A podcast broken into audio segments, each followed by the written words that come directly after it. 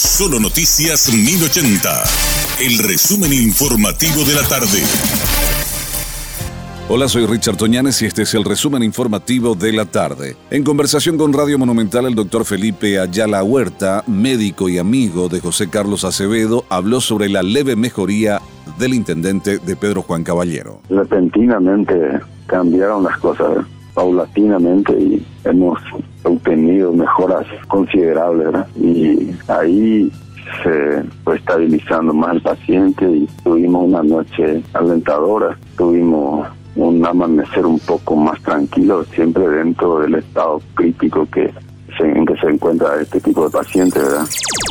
El senador Blas Llano dijo que no ve el motivo por el cual no se pudo conseguir los votos necesarios para tratar sobre tablas el proyecto de ley que declara estado de excepción en Pedro Juan Caballero tras el atentado contra el intendente de esta ciudad, José Carlos Acevedo. El estado de excepción es una figura constitucional, no es una figura arbitraria, no es una figura ilegal, es muy por el contrario, reúne todas las características de, de otorgar garantías a los ciudadanos que van a estar bajo el estado de excepción en su región en su departamento, participa el Poder Judicial a los, a los efectos de mantener esas garantías. Entonces yo no encuentro realmente el motivo el cual no se quiere aplicar este estado de, de excepción, ¿verdad? Como dice su nombre, es un estado ocasional circunstancial en una zona determinada como consecuencia de cierta situación.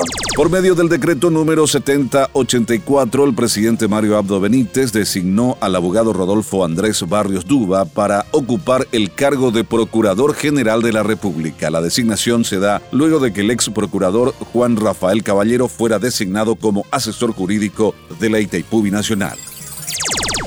El titular de la Central Unitaria de Trabajadores Auténtica, Bernardo Rojas, cuestionó al Consejo Nacional de Salarios Mínimos CONASAN por evitar tratar el aumento del salario mínimo vigente antes del mes de junio, mes en que obligatoriamente por ley debe incrementarse cada año. El vocero sindical insistió en que se realice el reajuste no solo para el salario mínimo, sino para todos los salarios, de acuerdo a la suba sostenida de los productos de la canasta básica desde principios del año. El mismo criticó que en ocasiones se postergaron reuniones sobre este punto por ausencia de empresarios.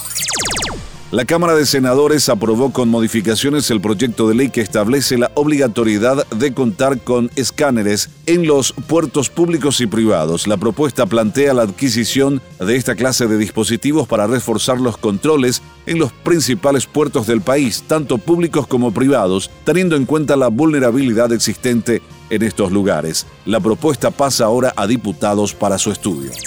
Este fue nuestro resumen informativo. Te esperamos en una próxima entrega.